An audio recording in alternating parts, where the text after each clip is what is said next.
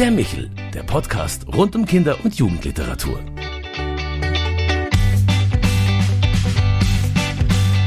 Hallo und grüß Gott bei Michel, unserem Podcast für Kinder- und Jugendliteratur. Ich bin Claudia Maria Pecher und ich finde es ganz wunderbar, dass Sie wieder mit dabei sind. Pünktlich zum Frühjahrsanfang am 20. März stehen jährlich zum Weltgeschichtentag Grimms Märchen in vielen Kindergärten, Schulen und auch Büchereien im Programm. Sie verzaubern ihr Publikum ebenso wie sie es polarisieren. Zu großen Märchenfans auf der einen Seite wie auch eingefleischten Märchenskeptikern. Gerne erinnern wir uns an Märchen bei traumhaften Märchenhochzeiten von Sternchen und Stars oder politischen Märchen in der Tagespresse. Zu dieser Popularität von Märchen beigetragen haben natürlich deren weltweite Verbreitung, aber auch die riesige Bandbreite von medialen Adaptionen. Es gibt so viele Illustrationen, Film, aber auch in allen gängigen Bildformaten. Umso mehr freut es mich, dass ich heute gleich mit zwei Märchenillustratoren sprechen darf, nämlich unserer Juli Völk, ähm, heute zugeschaltet aus Wien. Hallo. Und hallo Juli. Ähm, und Markus Lefrançois aus der Grimm-Stadt Kassel angereist.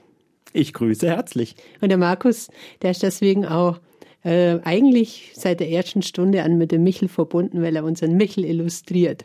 Naja, es war ja auch eine wunderbare Aufgabe, sich mit einem Engel mal zu beschäftigen und zu verbildlichen. Beide seid ihr ja für eure Märchenbücher bereits ausgezeichnet worden. Bei Markus war es schon ein bisschen früher, 2012.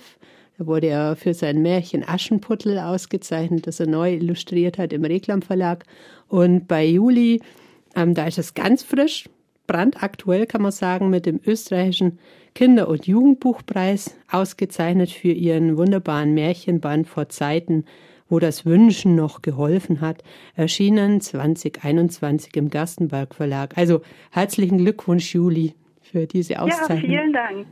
vielen Dank. Jetzt habe ich mir so gedacht, wenn man sich als Künstler mit den Grimmschen Märchen beschäftigt, dann begibt man sich doch in ein unglaubliches Ranking. Also ich meine, schon der Malerbruder Ludwig Emil Grimm hat ja ganz zu Beginn mit äh, Jakob und Wilhelm die Märchen illustriert, so wie es die Brüder eigentlich gerne gehabt hätten und bis hin heute zum britischen Künstler David Hockney. Also das ist eine ganz schöne Bandbreite und auch gewichtige Leute, die es illustriert haben. Was macht die Faszination an den Märchen der Brüder Grimm für, für euch als Künstler aus? Markus, du machst es ja schon eine Weile länger. Also ich empfand tatsächlich auch diese ganze, ähm, diesen ganzen Hintergrund, dass so viele Künstler sich schon damit beschäftigt haben, als eine gewisse Last. Das ist gar nicht so einfach dann zu sagen, man möchte was Neues machen. Allerdings finde ich, machen es die Märchen unglaublich einfach uns bildenden Künstlern, da sie die Texte und die Geschichten so knapp erzählen, dass man sie einfach komplett selbst mit seinem Hintergrund, mit seinen Vorlieben und mit allem, was ähm, einem wichtig ist, ausfüllen kann. Ja, also das mit der Last habe ich genauso empfunden. Zum einen ist es natürlich eine Last, ähm, diese ganzen Bilder, die man ja auch schon gesehen hat, auch wieder aus dem Kopf zu kriegen. Und ähm, dann sind da diese einfachen Texte, die aber ähm, in denen so viel drin steckt ähm, und so viel Stimmung auch wiedergeben und die immer noch so aktuell ja auch sind. Ähm, dass es einfach total spannend ist, sich da was Neues dazu auszudenken und Freude macht.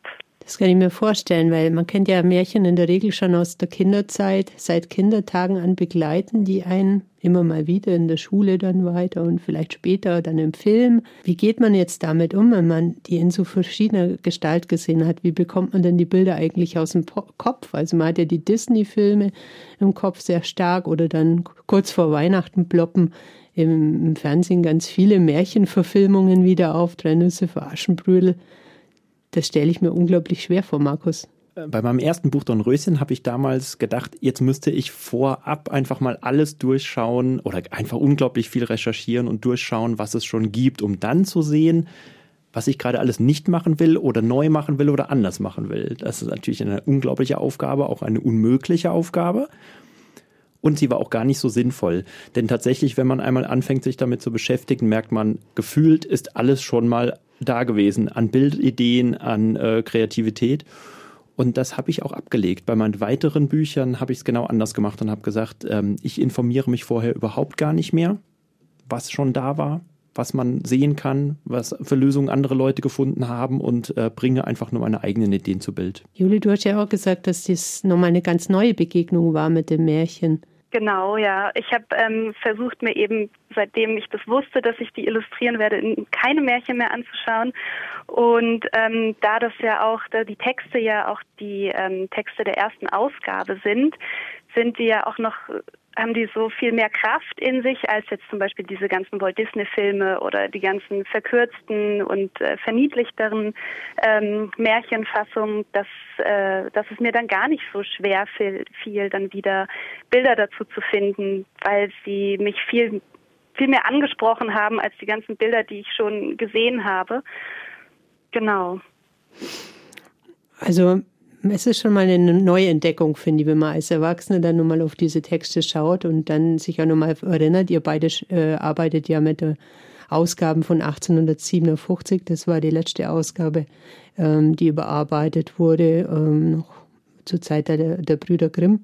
Und das ist schon mal eine ganz andere Fassung, als wie du sagtest, das sind so verniedliche Adaptionen im Umlauf, die eigentlich mit den ähm, Vorlagen jetzt so mehr wenig zu tun haben. Ganz spannend. Jetzt ist es aber trotzdem, dass du es ja, Markus, immer mit kurzen Texten erstmal zu tun hast. Und du äh, gehst ja so ran, du illustrierst quasi ein Märchen in einem Bilderbuch. Und so ein Bilderbuch hat 33 Seiten. Wie kommt man denn zu so einer langen Erzählung? Wie baut man sowas auf? Ich glaube, da hat mir ein bisschen das Studium geholfen, äh, da mein Professor eben nicht nur Professor für Illustration war, sondern auch für Comic, wo es gerade darum geht, auch Geschichten und Zeiten auf verschiedene Bilder darzustellen. Das habe ich dadurch nochmal kennengelernt und das, glaube ich, kann man auch in meinen Bildern und Büchern immer wieder finden. Es ist aber unglaublich schwer, denn die Geschichten, so unglaublich kurz wie sie ja sind, so komprimiert wie sie sind, würden die auch wunderbar auf ein einziges Bild passen. Also, dass man entweder merkt, man deutet kurz den Anfang an und macht äh, den Höhepunkt noch dazu und äh, lässt das äh, Ende äh, an, offen oder auch angedeutet. Und das war tatsächlich gar nicht so einfach zu sagen, ich baue dort einen guten Spannungsbogen. Das heißt, die ganze Vorarbeit, die benötigt wirklich Zeit, die Textarbeit zu überlegen, wo kommen Bilder dazu, wo wird wohl ein, Seiten, um, ein Seitenwechsel stattfinden. Und das ist auch wirklich eine Zeit, wo man mich schlecht gelaunt meist nur erlebt. Da darf mir keiner bitte über den Weg laufen, da wo ich noch nicht weiß, in welche Richtung es gehen wird und wo die entscheidenden Stellen noch bearbeitet werden müssen. Bei dir, Juli, war die Aufgabe ja so ein bisschen anders. Das war nicht ein Märchenbilderbuch, sondern ein Sammelband, wo einzelne Märchen, es sind 30 Stück, die da versammelt sind von Geschwistermärchen, Tiermärchen, über Königstöchter und kleine Männlein bis hin zu Rapunzel und dem kleinen äh, Rumpelstilzchen, also ganz unterschiedliche Art, die dann in diesem Sammelband ja, zusammengeführt werden müssen. Jetzt hast du als Illustratorin die Aufgabe, die zusammenzuführen. Wie, wie geht man sowas an? Ja, zum einen ähm, haben wir die, also die Lektorin hat die Märchen schon mal gegliedert in Unter- oder beziehungsweise Überkapitel. Einmal eben das mit den die Geschwistermärchen, die Tiermärchen und so. Und dadurch war dadurch schon mal eine Gliederung da. Und ähm, dann habe ich versucht, durch die Technik, ich habe mich für zwei Techniken entschieden, die ich dann durchziehe, durch jedes Märchen, ähm, die eben so zusammenzubringen. Und einmal sind es die, die großformatigen, also es ist ja trotzdem relativ klein, aber die flächenfüllenderen ähm, farbigen Illustrationen, die dann mehr so eine Stimmung wiedergeben oder wirklich so einen kurzen Einblick in dieses Märchen und dann so rote feine Federzeichnungen als Vignetten gesetzt, die ähm, die Geschichte aber dann noch mal mehr erzählen, die einerseits so Schmuckelement sind und ein bisschen den Text ein bisschen auflockern, aber eben nicht nur Schmuckelement, sondern eben auch ganz viel erzählen. Und das zieht sich dann durch jedes Märchen. Und am Anfang des Märchens habe ich dann jeweils eine runde Vignette gesetzt, dass ähm, jedes Märchen quasi gleich beginnt, mit dem gleichen Format des Bildes, wenn man so will. Und genau, so ging das ganz gut zusammen. Im Grunde wird dadurch die Form des Märchens nun mal ja skizziert. Ne? Man hat so einen klassischen Eingang, der kommt immer gleich, da wird so die Erzählstruktur des Märchens ähm, weiter skizziert und es hat, das ist einfach ganz wunderbar gelungen. Ähm, und, und das muss man einfach hier nochmal sagen, dass es wirklich ein herausragendes Buch ist. Ähm, nun habt ihr euch ja mit vielen Märchen beschäftigt und äh, mein Lieblingsmärchen war immer Rotkäppchen oder vom Fischer und Sine Fru. Habt ihr denn inzwischen eins, das euch besonders fasziniert hat und warum? Oh, eine gute Frage. Ich glaube, ich könnte tatsächlich zwei sofort nennen. Das eine wäre vom tapferen Schneiderlein, weil der so unbedarft durch die Welt läuft und so mutig einfach all seinen Herausforderungen entgegengeht und die einfach mal äh, ohne Vorbereitung angeht, die Herausforderung. Da sehe ich mich selbst ein bisschen mit drin. So funktioniert mein Leben irgendwie schon eine ganze Weile. Ähm, aber wirklich anrühren, also wirklich zu Herzen geht mir eigentlich das Sterntaler Märchen das ist einfach, also ich merke, ähm, dass mir Stimmungen unglaublich wichtig sind in meinen Bildern insgesamt immer und auch in den Geschichten. Ich glaube, ich bin so von Grund auf so ein Grundromantiker. Und diese, diese Melancholie beim Sterntaler und diese Todesnähe ähm, und so, das, das, äh, das rührt mich an. Ja, finde ich auch. Das hat ein bisschen was, ja. Aber was ich ähm, also was mich vielleicht nicht so anrührt, aber was ich total lustig finde als Märchen und irgendwie, also mal was aufmunternd, irgendwie was Mutmachendes, ist das ähm, der Teufel mit den drei goldenen Haaren. Da gibt es dieses Glückskind, das einfach von Anfang an mit Glück gesegnet ist. Und obwohl ihm dann der König übel mitspielt, hat er eben doch immer wieder Glück. Und sogar die, die Räuber, die ja normalerweise die Bösen sind, haben Mitleid mit ihm und helfen ihm. Und die Figuren sind irgendwie dann so der hat so starke, das Märchen hat so starke Figuren. Auch der Teufel, der eigentlich wie so ein kleiner trotziger Bub ist, der immer was anstellt, gefühlt. Und die Ella-Mutter, die so eine, eigentlich eine liebevolle Übermutter ist. Ja, auch für das Glückskind, weil sie ihm ja hilft. Und ja, und dann am Ende wird der böse König nicht ganz platt einfach nur bestraft, indem er in Kohlen irgendwo hingesteckt wird, sondern er, er liegt eigentlich seiner eigenen Gier und ähm, ja, das finde ich ein ganz schönes Märchen. Und dann mhm. natürlich vom, vom Fischer und seiner Frau, aber auch ähm, jetzt erst, als ich es in Platt gelesen habe. Äh, davor hat mir das gar nicht so viel gegeben irgendwie, aber auf Platt ist es einfach so, da kommen die Figuren so super rüber, das ist, ja, das freut mich. Hat er irgendwie einen biografischen Bezug bei dir, oder? Genau, ja, weil ich auch in Norddeutschland aufgewachsen bin und ich sehe dann sofort äh, diesen Fischer vor mir, wie er genau redet. Ich habe gerade gedacht, wo du so von der Bestrafung auch sprichst, äh, bei dem Teufel mit den drei goldenen Haaren, ging es dir auch so, dass die Bestrafung nochmal so eine ganz wichtige Rolle spielte und wie schön es ist, dass wir diese Ausgaben letzter Hand illustrieren durften, wo eben die Bestrafungen auch nicht rausgenommen wurden? Ja, total, ja, finde ich auch. Also es schon interessant. Euch beide haben sie sehr angerührt, die Märchen, und das spielt das anrührende Moment im Märchen spielt eine große Rolle, aber bei dir, Markus, auch sehr stark das historische Moment, was ja, ich finde, schon ein bisschen singulär auf diesem äh, aktuellen Bilderbuchmarkt äh, ist. Äh, bei dir, wenn man die Märchen anschaut, dann werden die ja zu regelrechten Sagen. Sprich, sie werden lokalisiert und werden meistens dann auch nach Hessen versetzt. Warum ist es dir so wichtig, die Märchen zu lokalisieren? Also ich habe das natürlich auch nicht selbst erfunden. Ähm, ich habe da schon ein, ein Vorbild. Äh, jeder, der Otto Uppelode kennt, äh, wird sofort wissen, ähm, dass er eben auch seine Umgebung des Marburger Landes mitgenommen hat. Das fand ich insofern äh, eine ganz schlaue Idee, aber das, ähm, also ich habe es nicht einfach nur kopiert, sondern ich mochte diese Überlegung, dass Geschichten, die zwar fantastische Momente haben, aber eigentlich sehr volksnah sein äh, sind oder ja auch sein sollen und auch über, ähm, über lange Jahrhunderte eben so gepflegt wurden über Erzählungen, dass die auch in sich so eine Stimmigkeit aufweisen. Also ich mag es einfach, dass man das Gefühl hat, in einem Buch, man taucht in eine in sich geschlossene, stimmige Welt ein. Und dazu gehört eben auch, ähm, dass Architektur und und alle möglichen Elemente eben eine auch eine Zeitepoche oder sowas dann zusammengehörig sind und dann ist, ist das auch glaubwürdiger. Das ist nicht eine reine Fantastik. Ja, ähm, vollkommen richtig, dass sie keine reine fantastischen Erzählungen sind, schon wenn man die Historie anschaut, äh, wo die Geschichten herkommen. Aber bei dir, Juli, ist jetzt diese historische äh, Dimension, glaube ich, nicht so im Vordergrund, eher der poetische Grundton von Märchen, das äh, zwischen diesseits und jenseits, Alltag und Wunder, das existiert ja ganz selbstverständlich nebeneinander im Märchen. Ähm, was verzaubert dich an Märchen oder was möchtest du vor allem in Märchen betonen? Ja, genau das finde ich eben das, ähm, das äh, Spannende im Märchen, dass, dass sie eben in einer eigentlich in sich realen Welt spielen, aber dann steht da zum, zum Beispiel plötzlich ein Eisenofen mitten im Wald äh, und da kommt eine Stimme raus und das ist aber so, das gehört dahin. Das ist nicht vollkommen fantastisch, sondern das, das passt in diese Welt.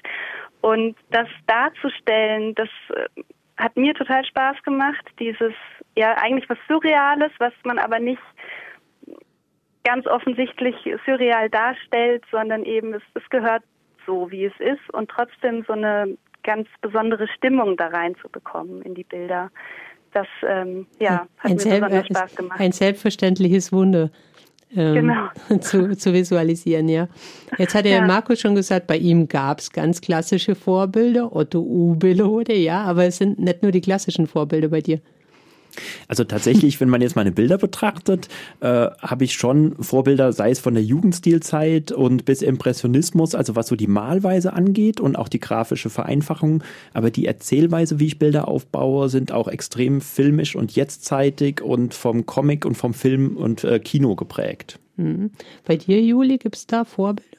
Ähm, meine Omi hatte ein so ein großes ein, ein Sammelbuch Grimmscher Märchen. Ähm, im Jugendstil gezeichnet auch und ähm, genau, aber von unterschiedlichsten Jugendstilkünstlern und das hat mich als Kind schon total fasziniert.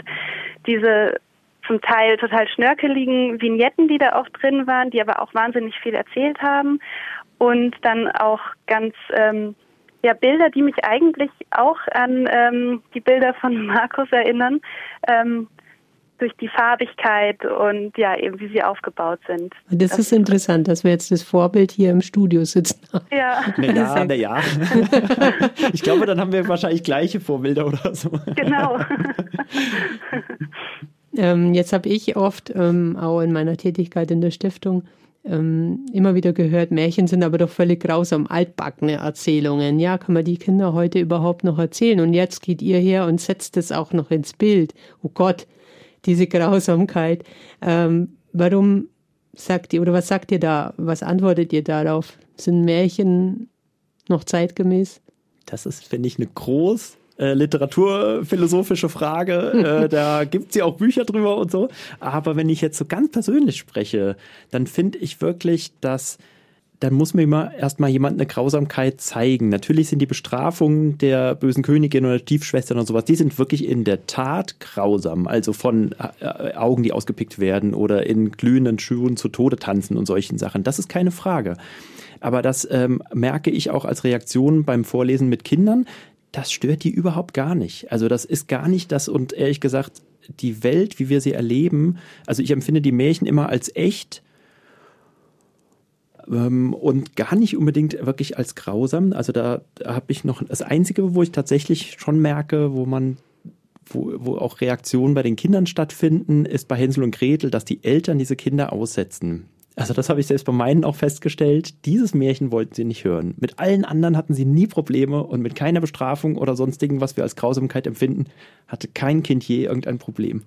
Ja, genau. Nee, sehe ich genauso. Das ist einfach, ähm, das, dadurch, dass es in dieser Märchenwelt spielt, ist es wahrscheinlich auch viel leichter erträglicher für die Kinder und spannend einfach total.